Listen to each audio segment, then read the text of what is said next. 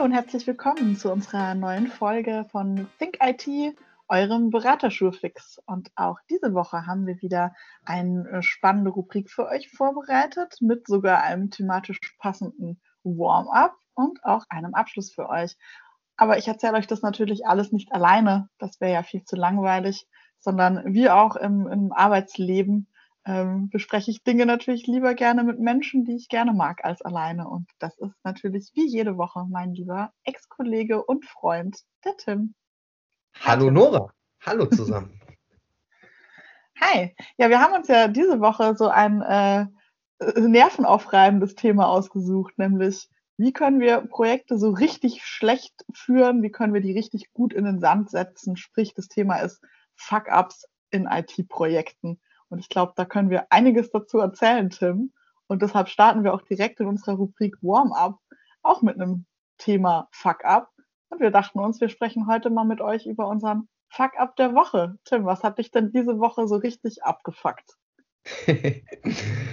Ja, da musste ich ja schon ein bisschen überlegen, um was zu finden. Das gebe ich zu. Aber dann gab es doch ein Thema, äh, das ganz gut dazu passt, nämlich auch äh, später zur Rubrik. Ähm, ne? Was kann man am besten schlecht machen? Und dazu gehört einfach Kommunikationsbarrieren schaffen. Ne? Ich hatte diese Woche eine Testerin koordiniert, die Tests ausführen sollte. Und die gute Kollegin war so nett, dass sie in dem Jira-Ticket eben dokumentiert hat im Kommentar, Test erfolgreich und dann äh, eben die Personen verlinkt, die überhaupt jemals mal was mit diesem Ticket zu tun hatten. Und da kam just äh, ein paar Minuten später die Ansage von der Projektleitung äh, per Mail an mich, äh, das solle die Kollegin doch bitte unterlassen. Solche Informationen würden nur für Unruhe im Entwicklungsteam sorgen. ja. Das ist mein Fuck-up der Woche äh, sozusagen, ähm, ne, schafft Barrieren zwischen Entwicklern und Testern. Äh, das kann nur gut sein. Ja, wunderbar. Sowieso, ich finde ja im zwischenmenschlichen Barrieren immer gut. ja, das äh, kann ich sehr gut fühlen. Und auch bei meinem Fuck-up der Woche geht es um Kommunikation. Bei mir geht es allerdings um äh, inkonsistente Kommunikation über mehrere Kanäle. Also in meinem Beispiel geht es darum, dass wir ähm, versuchen, Prozesse zu definieren, aktuell mit meinem Team, und ich diese Prozesse dann auch immer verschriftliche und wir dafür eben so eine Wiki-Plattform nutzen.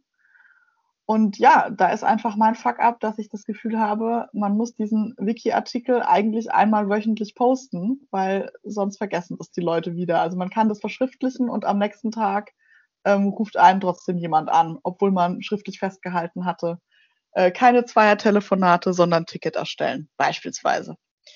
Äh, ist, glaube ich, auch ein absoluter Klassiker in der Projektkommunikation, äh, dass einfach Prozesse eingeprügelt werden müssen und sich sonst das immer wieder wiederholt, dass die falschen Kommunikationswege gewählt werden. Genau. Und das ist mein Fuck up der Woche und das bringt uns ja auch direkt zum Thema der Woche, weil wie gesagt, wir sprechen ja heute über darüber, wie müssen wir eigentlich vorgehen, um unsere Projekte so richtig schön gegen eine Wand zu fahren. Und ich glaube, Tim, da haben wir, da haben wir einige Ideen zu, was wir unseren HörerInnen empfehlen können. Da können wir sozusagen aus unserer Kiste erzählen, aber ich glaube, wir fangen erstmal ganz seicht an mit einem Punkt, äh, der mir oft auffällt bei Projekten. Am besten, ihr stellt möglichst viele Meetings ein. Ja, also so, dass die Kalender eurer Projektmitglieder möglichst voll sind, da nichts mehr dazwischen passt. Ja, also keine fünf Minuten zwischen den Terminen lassen, weil, äh, ne, wie soll man sonst produktiv arbeiten? Also. Absolut. Am besten noch ein Vorbereitungsmeeting für das folgende Meeting, ne? Ja, und äh, also diese Meetings, es ist ja so, wir hatten das ja auch in der Vergangenheit, die dürfen jetzt nicht nur eine halbe Stunde sein oder so oder 20 Minuten. Ne? Die müssen schon über zwei Stunden gehen. Also das sind dann die produktivsten, oder? Wie ist deine Erfahrung? Du, absolut. Also was ich ja total liebe, sind auch sehr große Timeslots ohne Agenda und ohne Vorbereitung. Also da geht mir das Herz auf. Äh, ich habe vor ein paar Wochen tatsächlich eine Einladung erhalten für einen, ich übertreibe nicht, achtstündigen Termin ohne Agenda. Und da dachte ich, wow, also das ist, das, weißt du, das ist einfach, das ist ein produktiver Arbeitstag. Da kommt richtig was bei rum. Ja, vor allem, wenn der Termin in sechs Wochen ist, dann weißt du bestimmt auch noch, worum es in dem Termin gehen soll, oder? Ja, und ich meine, das Schöne ist ja, wenn man keine Agenda hat, dann kann man natürlich den Termin auch füllen, womit man will und somit schön Termine zweckentfremden. Das lieben wir ja auch, oder? Man trifft sich zum Thema Test und verliert sich dann in irgendwelchen Architekturfragen beispielsweise. Ja, habe ich heute tatsächlich noch erlebt bei anderen Kollegen im Projekt. Äh, der Termin hieß äh, Knowledge Transfer. Da soll es also um äh, Wissenstransfer innerhalb des Projektteams gehen. Und mhm. Äh, ja, so zwei Drittel des Termins äh, haben sich dann darum gedreht, wie die zukünftige Testplanung aussieht. Ne? Also am besten die Leute maximal verwirren, dann bleiben die auf jeden Fall bei der Stange.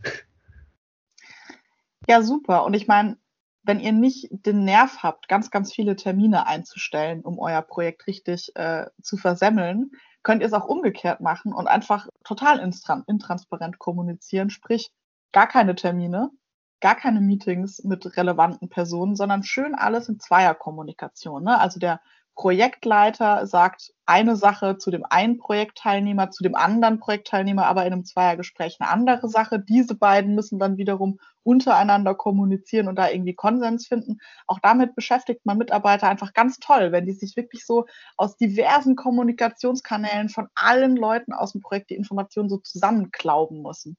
Wie auch ein super Tipp. Ja, also ich meine, stille Post, das kennt ja jeder, das funktioniert einfach. Äh, ich glaube, du hast ja schon mal so ein tolles Spiel auch gesagt, dass man auch bei Retrospektiven spielen kann. Ne? Magst du das vielleicht nochmal beschreiben, wie man da vorgeht, um dann am Ende das Gleiche rauszubekommen, was man vorher äh, eigentlich gesagt hat? Ach so, du meinst das äh, Trendspiel Gartic Phone? Meinst du das? Ja, genau. Erzähl ah, mal. Ja. Gartic Phone, das ist, das ist gerade sehr beliebt bei, bei Streamern. Das ist ein ganz, ganz einfaches Browser-Game, bei dem man als äh, Team versucht, über stille Post quasi eine Information zu transportieren. Am Anfang schreibt man einen Satz, ähm, dann wird zufällig das einem anderen äh, Teilnehmer zugelost. Der bekommt also diesen Satz und muss dann mit Hilfe von Maus oder Trackpad, also es ist nicht erlaubt, auf einem iPad Pro oder so zu arbeiten, muss der zeichnen. Das heißt, es soll natürlich sehr, sehr schlecht aussehen. Es ist auch ein Timescope da. Das heißt, man muss sehr schnell zeichnen. Dann wird das wieder der nächsten Person zugelost, die wiederum aus diesem Bild einen Satz bildet. Und dieser Satz kommt an die nächste Person. Und so hat man eben diese stille Postkette, ähm, die natürlich zu sehr lustigen Ergebnissen führt. Und genau das ist auch ein, und dieser Satz kommt an die nächste Person. Und so hat man eben, und dieser Satz kommt an die nächste Person. Und so hat man eben diese stille Postkette, ähm, die natürlich zu sehr lustigen Ergebnissen führt. Und genau das ist auch ein nettes Spiel für, für Retrospektiven. Kann man natürlich auch sehr schön IT-Begriffe oder IT-Sätze ähm, transformieren lassen. Genau. Und ich, ich liebe das eben einfach. Ne? Wir haben auch zum Beispiel ganz oft, man hat extra Slack-Channel für bestimmte Themen. Und ähm, dann schreibt einem aber jemand privat eine Information, die halt für alle in dem Channel relevant ist. Also ich glaube, das, das kennen wir einfach alle, dass äh, Informationen leider nicht immer dahin gelangen, äh, wo sie am besten hin sollten. Und zwar an alle, die das interessiert. Okay. Ich habe noch einen Punkt. Also ich bin ja Tester und äh, natürlich muss ich da jetzt auch äh, ein bisschen für den Test sprechen. Und es ist ja so, egal welches Softwareentwicklungsmodell man jetzt wählt, also V-Modell oder jetzt so nach Scrum, äh, dort wird ja immer gesagt, dass die Testaktivitäten mit Entwicklungsaktivitäten gleichzeitig beginnen. Ne? Oder dass jeder Entwicklungsaktivität im V-Modell eine Testaktivität zugeordnet mhm. ist. Aber ich meine, da haben sich ja auch echt viele Leute Gedanken gemacht und diese Modelle entworfen. Aber probiert es einfach in der Praxis mal aus und ignoriert das möglichst. Also, weil äh, ne, man muss ja auch sozusagen mal das Gegenteil beweisen. Und äh, am besten, ihr, ihr bindet den Test oder das Testteam best spätmöglich in die Aktivitäten mit ein. Also mhm. quasi ja, kurz vor Go Live vielleicht, wenn man so will, ne? So ein bisschen. schön mit Zeitdruck, ne? Also schön mit Zeitdruck spät einbinden und dann aber jetzt hier morgen brauchen wir das, ne? Na, es ist ja bekannt, dass Menschen dann am produktivsten arbeiten. Das kennen wir ja alle. Ne? Kurz vor der Deadline, da lieferst du halt am besten, Nora, oder? Du, absolut. Ich, ich liebe diesen Stress. Ich meine, entweder, entweder ich habe ein Acht-Stunden-Meeting oder ich muss bis morgen noch schnell irgendwas liefern. Das sind so meine zwei idealen Arbeitstage. Weil in der mein, Regel ist es ja auch so, die Anforderungen, die irgendwann mal gemacht wurden vor zwei Jahren, die sind so detailliert und so genau, dass die auch keiner in Frage stellt, ja. Also hm. deswegen Zeitdruck ist egal, denn die Anforderungen sind ja top, ja. Deswegen äh, kriegt man ja, auch in kurzer Zeit vieles getestet. Klar, Tester sind sowieso Maschinen, das wissen wir ja von uns beiden. Ähm, aber ich finde ja sowieso allgemein, ne? also nicht nur jetzt äh, Testing, sondern allgemein einfach mal äh, QA vernachlässigen. Ne? Also Qualitätssicherung, muss man auch ehrlich sagen, wir haben ja auch wenig Geld, wir haben wenig Zeit und dann packen wir lieber das ganze Geld in die Entwicklung. Ich meine, die Qualität, Tim, da sind wir uns doch einig. Wenn du gute Entwickler hast, dann liefern die doch gute Qualität. Muss ich doch nicht, muss ich doch nicht sichern, oder? Ja, vor allem, du willst ja auch lieber zehn Features bezahlen als äh, zehn Testerstunden, oder? Äh, macht doch auch Sinn. Du, das ist eine absolut logische Rechnung. Da bin ich ganz bei dir. Es Haben sich so, wahrscheinlich auch die Boeing-Hersteller damals gedacht, als sie ihr neues Flugzeug da entwickelt haben. Also ich meine, wenn ich mir ein neues Auto kaufe, da verlasse ich mich doch auch drauf, dass VW baut doch super Autos. Muss ich doch auch nicht Test fahren, oder? Also ich finde, die Qualität ist im Produkt einfach implizit enthalten. Da muss ich jetzt nicht extra noch eine Qualitätssicherung irgendwie anhängen. Ja, und ähm, wenn es jetzt auch schon keine Tester so richtig gibt, äh, gibt es ja auch genug andere Wissensträger im Projekt, oder? Wie, wie siehst du das denn mit so Wissenssilos? Oh ja, bin ich großer Fan von. Also das passt ja auch herrlich zu unserer intransparenten Kommunikation, weil umso weniger wir kommunizieren, umso mehr hast du einfach Leute, die ganz viel Wissen auf sich ballen. Und ist ja auch für mich persönlich total wichtig. Du machst dich ja am leichtesten unersetzbar, indem du einfach Wissen bei dir hortest. Ne? Also du bist einfach der einzige Mensch, der diese Testsoftware bedienen kann. Du hast deine Testfälle extra so strukturiert, da blickt keiner mehr durch. Wenn du morgen krank bist, dann liegt der Laden einfach lahm. Und das ist ja das, was wir erreichen wollen. Ne? Jeder Mitarbeiter unersetzbar und äh, hortet bei sich Wissen. Ja, finde ich also, gut. Ich hatte da tatsächlich eine Erfahrung. Ein Kollege, der war mal in einem Banking-Projekt und mhm. der sagte, in, in dieser riesigen Bank, ja, die deutschlandweit bekannt ist, da gab es irgendwie nur so einen Finanzmathematiker, äh, der hat so die, die ganze Software und den Code da, da so äh, verstanden, ja. Äh, der war auch der Einzige im gesamten Unternehmen. Und das ist halt Gold wert. Weil wenn du so einen hast, der, der, der wird auch nicht einfach mal das Unternehmen verlassen. So einen lässt du auch nicht ziehen. Ja? du, aber das, das, erklärt einiges, wenn man zur Finanzkrise nochmal äh, sprechen möchte, ne? wenn ein Mathematiker das alles zusammenhält.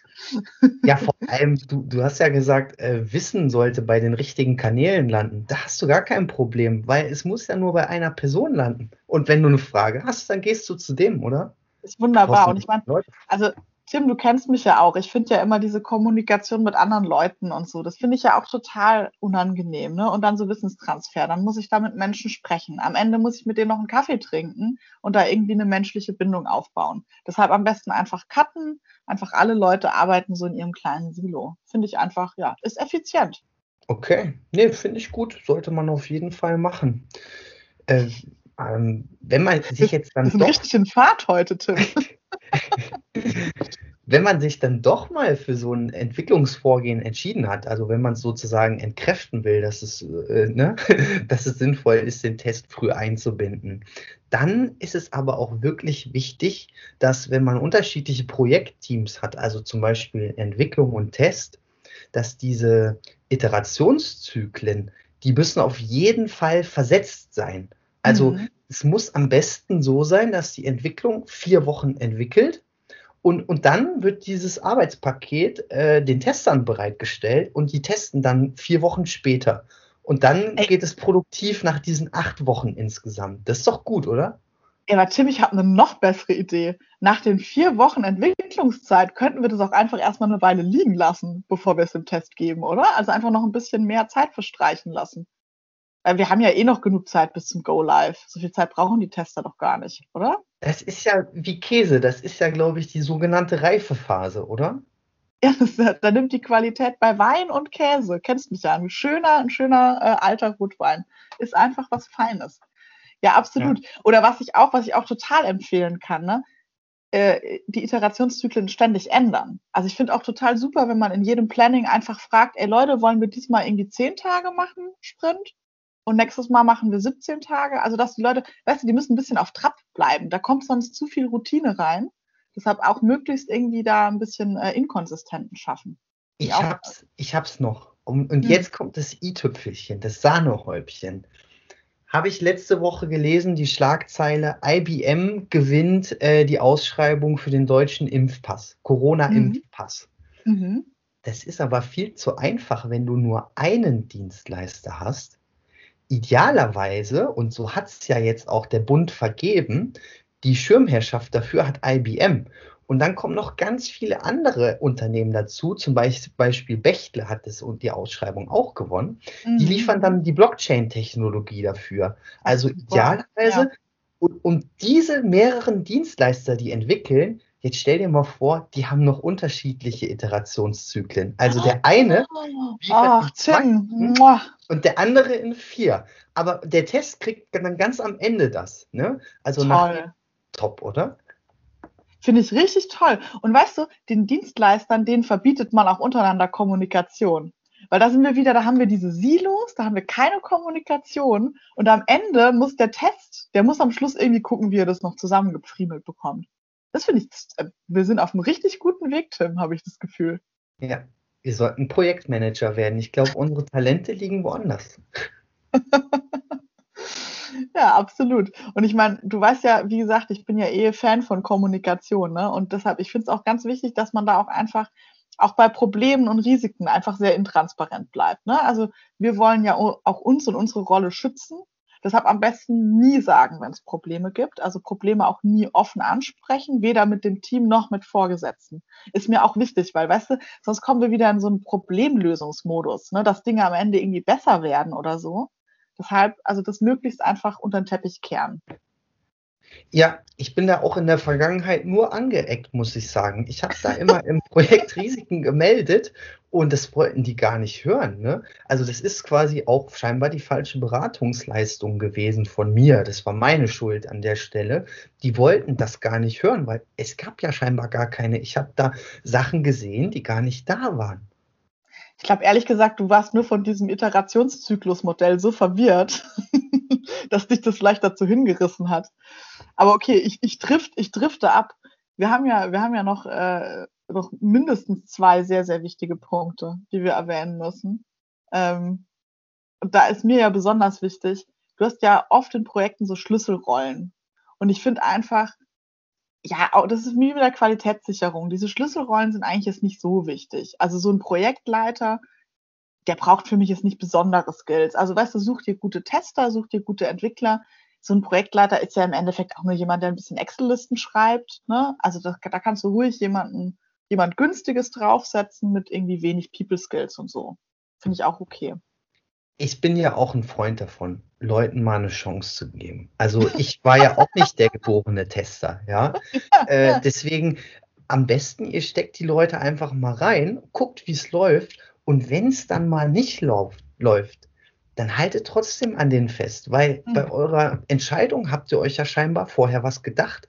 Ja, mhm. also es auch keinen Grund, das jetzt zu revidieren, ja. Also wenn ihr merkt, jemand funktioniert einfach nicht, weil er vielleicht, ne, Testmanagement ist eine Rolle zu groß für ihn, lasst ihn einfach da. Solange der Nasenfaktor stimmt, das haben wir ja in einer anderen Folge gesagt, ist doch alles gut.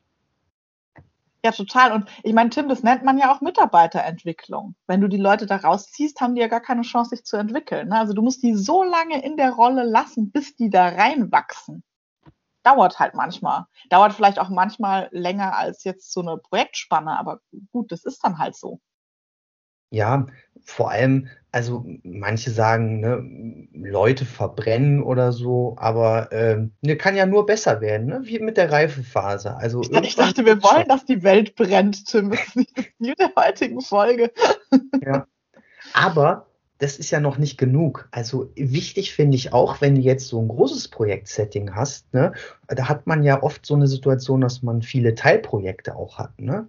Mhm. Und da also Standards sind eigentlich auch total überbewertet. Also wie Entwicklungsmodelle. Das kannst du alles in die Tonne kloppen, hat sich nie bewahrheitet. Mhm. Äh, ne? Am besten diese Teilprojekte, die lässt du alle machen, wie sie wollen. Also da gibst du dann jedem Teilprojekt, da gibt es dann einen Testmanager und einen Teilprojektleiter. Und die können dann einfach machen, wie sie wollen. Das ist quasi, das nennt man, glaube ich, Evolution der Softwareentwicklung. Ah. Der Beste wird sich durchsetzen. Ey, da hast du echt einen Punkt. Ich finde ja auch, ne, sowieso diese Standards und auch Dokumentation von Dingen und so, das bremst doch nur, ne, bis man diese Standards festgesetzt hat und dokumentiert hat. Das ist ja wieder alles Zeit, die wir, die wir in diese wertvollen Wissenssilos auch rein investieren könnten. Ne? Also es, es greift, es greift einfach ineinander, unser Konzept, muss ich sagen. Und also was mir auch ganz wichtig ist, Tim, da kennst du mich ja, ne? Also mir ist total wichtig, dass wir die Leute, die wir in unserem Projekt haben, dass wir die einfach als Maschinen wahrnehmen. Ne? Also das sind, das sind so Testmaschinen und Entwicklungsmaschinen, dass wir da nicht auf so eine menschliche Ebene kommen. Weil auch hier wieder, ne, wenn du mit Leuten dann irgendwie, wenn du die fragen musst, wie es denen geht, und jetzt geht es denen vielleicht nicht so gut mit Corona und so, das kostet alles Zeit, Tim. Deshalb, ich würde es lieber weglassen, jetzt nicht irgendwie äh, Kaffee trinken mit Kollegen, ne? sondern, sondern einfach die Leute arbeiten lassen. Ja, klar. Ja. Also in dem Zusammenhang finde ich auch Aufwandsschätzungen sind total überbewertet, weil die Menschen sind ja Maschinen. Und äh, von daher, ähm, egal ob die Testsites sagen, die brauchen 20 PT für den Test, äh, gib ihnen 10, die werden es schon machen. Du, absolut. Und ich meine, wenn wir gerade davon sprechen, dass wir mit unseren äh, Kollegen nie Kaffee trinken würden, weil Effizienz ist alles, Sollen wir mal eine Kaffeepause machen, Tim? Oh ja, eine Kaffeepause ist gut. Lass doch mal zur Kaffeemaschine gehen. Dann gehen wir doch mal in, unseren, in unsere kleine Kaffeeklatschecke, Tim. Jetzt haben wir hier mit Fakten um uns geworfen, aber da wollen wir es natürlich noch ein bisschen, ja, das noch ein bisschen mit, mit äh, Anekdoten und persönlichen Geschichten anreichern. Ich glaube, man, man merkt schon, dass das sehr persönliche Themen sind, die wir hier ansprechen. Aber vielleicht hast du ja mal eine Anekdote, die du noch mit uns mit uns teilen willst zum Thema Projekt Fuck Up. Ja, klar. Also äh, ich erlebe gerade den krassen Kontrast also zum Thema Meetings ähm, und Fokus. Also bei mir ist es wirklich so, in meinem aktuellen Projekt, das konnte ich am Anfang noch gar nicht glauben, es gab sehr wenige Termine und die, die wir hatten, also mit wenige meine ich, das ist ja immer relativ, aber äh, über die Woche kann ich wirklich sagen, sind es vielleicht äh, ja sechs Stunden Meetings ungefähr ne, von der ganzen Woche. Und äh, die sind auch noch sehr fokussiert, haben immer ein gewisses Thema und da weichen wir an sich auch nicht von ab. Und das finde ich echt toll und angenehm und äh, finde das sehr, sehr positiv, weil das habe ich in der Vergangenheit auch ganz anders erlebt äh, ich hatte wirklich mal ein Projekt, da gab es jeden Donnerstag einen Dienstleister Jurfix und der ging ungelogen drei Stunden. Ein Drei-Stunden-Termin, äh, wo am Ende irgendwie doch nichts bei rumkam. Äh, das braucht man. Ja, ja. ja, ja. Da hast du recht. Ähm, ja, ich meine, aber das Umgekehrte, ne, wenn wir es von positiven Dingen sprechen, weil du gerade positiv dein neues Projekt hervorgehoben hast, da kann ich auch sehr gut meine beiden Punkte, nämlich äh, zu wenige Termine abhalten und äh, Mitarbeiter nicht als Menschen wahrnehmen, äh, zusammenführen, weil ich ja jetzt mit meinem aktuellen Team äh, das erste Mal die Möglichkeit habe, mir so richtig Zeit für so Teamentwicklungsaufgaben zu nehmen. Ne? Also wir machen jetzt eben wirklich ausführliche Retros zum Beispiel, was einfach für mich einen absoluten Mehrwert hat ne? und wo wir wieder bei dem Thema sind, ähm, es ist ein schmaler Grad zwischen zu viel und zu wenigen Terminen aber Termine so stark kürzen und auch die zwischenmenschliche Kommunikation so stark kürzen, dass da das Menschliche verloren geht, das ist für mich ein absolut äh, sicherer Weg zum Projekt Fuck-Up. Zumindest für, für Menschen wie mich ist das dann ein absoluter Fuck-Up, wenn das Menschliche verloren geht. Ja, kann ich dir auf jeden Fall äh, recht geben, was das angeht. Ja, bei mir ist auch so in der Vergangenheit gewesen, also ich habe ja das Thema genannt, Tester möglichst spät in den Entwicklungsprozess einbinden. Äh, das predige ich auch immer in den Testerschulungen, in den ICQB-Schulungen. Mhm. Und das klingt banal und jeder, der das hört, der, der nickt und sagt, na klar muss man Tester früh einbinden. Ne? Aber es passiert in der Praxis wenig bis mhm. gar nicht. Also, ähm, ich meine, wir hatten das ja auch gemeinsam mal ne, in der Zeit, wo es dann eben oft ist, dass User Stories entwickelt werden, dann sozusagen über den Zaun geworfen und dann hier Tester, ne, denkt euch mal das erwartete Verhalten. Äh, viel wichtiger ist doch einfach direkt bei der Planung, ne, die Tester da mit drauf gucken zu lassen, äh, die Inhalte der Realisierung zu besprechen, Rückfragen, ähm, um da einfach als Team ein Verständnis zu entwickeln. Ich glaube, das ist ja auch so ein bisschen der Scrum-Gedanke, aber da bist du ja die äh, bessere Ansprechpartnerin. Ja, wie ist das denn ja. bei dir? Na klar, absolut. Also ich meine, da ist ja auch ein Schlagwort äh, Test-Driven Development, was jetzt natürlich unabhängig von so autarken Testern äh, einfach eine Entwicklungsphilosophie ist. Aber ich finde auch klar, umso früher man an diese Testmaßnahmen denkt und umso früher die, man die mit einbindet, umso schneller kann man Fehler vermeiden. Beziehungsweise bei mir in meiner aktuellen Rolle ist es ja so, ähm, in meiner Rolle jetzt als äh, Produktmanagerin, dass ich eben auch von Anfang an in der Entwicklung einfach dabei bin, um die Qualität zu sichern. Das heißt, ab Tag eins gibt es für jedes neue Feature eine Staging-Instanz, wo ich dieses neue Feature quasi während der Entwicklung wachsen sehe. Das heißt, ich kann zu jedem Moment gegenlenken und sagen, oh nee, das hatten wir, das hatten wir anders besprochen. Oder der, ne, der Button gefällt mir nicht oder ähm, die und die Funktionalität fehlt da noch. Das hat einfach nur Vorteile. Also wenn du von Anfang an einfach dabei bist und von Anfang an die Qualität da einfach mit rein entwickelst, dann sparst du dir natürlich im Nachgang sehr, sehr viel Zeit und Mühe und Ärger. Aber man hat natürlich auch nicht so viele schöne Fuck-ups wie jetzt in dieser Folge. Na, vor allem muss man ja auch da bei der Realisierung, finde ich, von vornherein äh, die Testkapazitäten eben mit berücksichtigen. Ne? Also es ist ja so, wenn du so eine User Story schätzt in deiner Planung, äh, dann sagst du, ne, die Entwickler brauchen dafür fünf Tage und die gleiche Frage muss man sich ja auch stellen, wie viel braucht der Test? Ne? Und das mhm. geht auch erst, wenn ich diese Info kriege ich vom Test, idealerweise erst, wenn ich sie mit früh einbinde. Und dann Na, muss klar. ich auch diese Aufwände respektieren, die dort geschätzt werden, finde ich, weil äh, meine Erfahrung war einmal in der Vergangenheit, dass man da komplett drüber gegangen ist und gesagt, okay, wir wollen zwar eine Schätzung, aber was uns mhm. rauskommt, ist egal, denn der Termin am Ende, der steht. Mhm. Und äh, dann brauche ich den Aufwand auch nicht betreiben. Ne? Ähm, das habe ich das damals nicht ganz sehr, verstanden. Sehr oft so. Das stimmt. Das ist leider sehr, sehr oft so, aber das ist, äh, das ist aber auch wieder klassisch. Ähm, wenn man, wenn man äh, agil entwickelt, aber nicht wirklich agil entwickelt, weil da kann ich jetzt natürlich auch wieder eine positive Geschichte von meinem äh, jetzigen Arbeitsumfeld sagen. Wir ähm, entwickeln eben wirklich agil und wir releasen dementsprechend auch agil alle mindestens drei Wochen. Also wir haben jetzt in den letzten sechs Wochen haben wir vier Releases gehabt. Und dann ist es eben wirklich so, dass die Releases ja zeitlich flexibel sind. Also wenn du so oft released, dann kannst du auch einen Tag länger für einen Test brauchen. Ne? Also wir sind da quasi so flexibel im Release-Management, ob da jetzt der Release äh, einen Tag später oder früher kommt oder ob man dann zwei Releases zusammenlegt, ähm, ist einfach nicht schlimm, wenn du dich wirklich an diese Iterationen hältst. Das ist ja nur das Tragische, wenn man eben sehr, sehr wichtige äh, Go-Live-Termine hat und die dann eben nicht reißen darf. Aber wenn man richtig agil entwickelt, dann gibt es das ja nicht. Also warum sollte da jetzt ein besonderes Release so einen krassen Zeitdruck haben? Aber das muss man sich halt auch trauen, ne? so agil zu releasen.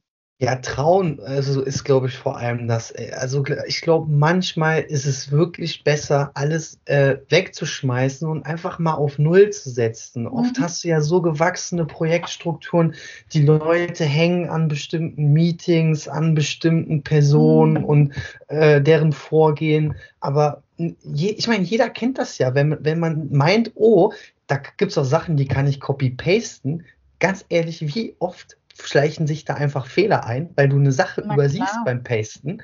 Ne? Und so ist da auch manchmal besser einfach direkt von Null anfangen. Ja, stimmt. Und ich meine, das ist ja auch da wieder, das ist der agile Gedanke. Ne? Also Inspect und Adapt sind einfach wichtige Schritte. Wenn ich mich nicht selber hinterfrage, sondern einfach nur weitermache, nur weil das bisher so gemacht wurde, dann habe ich den Kerngedanken von agiler Entwicklung oder von agiler Arbeit überhaupt nicht verstanden. So, man muss sich in Frage stellen und man muss auch äh, liebgewonnene alte Termine in Frage stellen dürfen. Aber apropos ähm, liebgewonnene Termine, so sehr ich hier unsere Podcast-Aufnahme auch äh, zu schätzen weiß, Tim, ich glaube, es ist schon wieder Zeit für deinen Fakt der Woche, oder?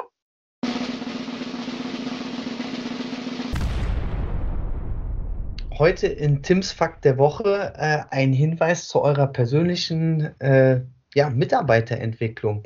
Und zwar wäre mein Tipp, schärft euer Profil als Consultant durch gezielte Spezialisierung.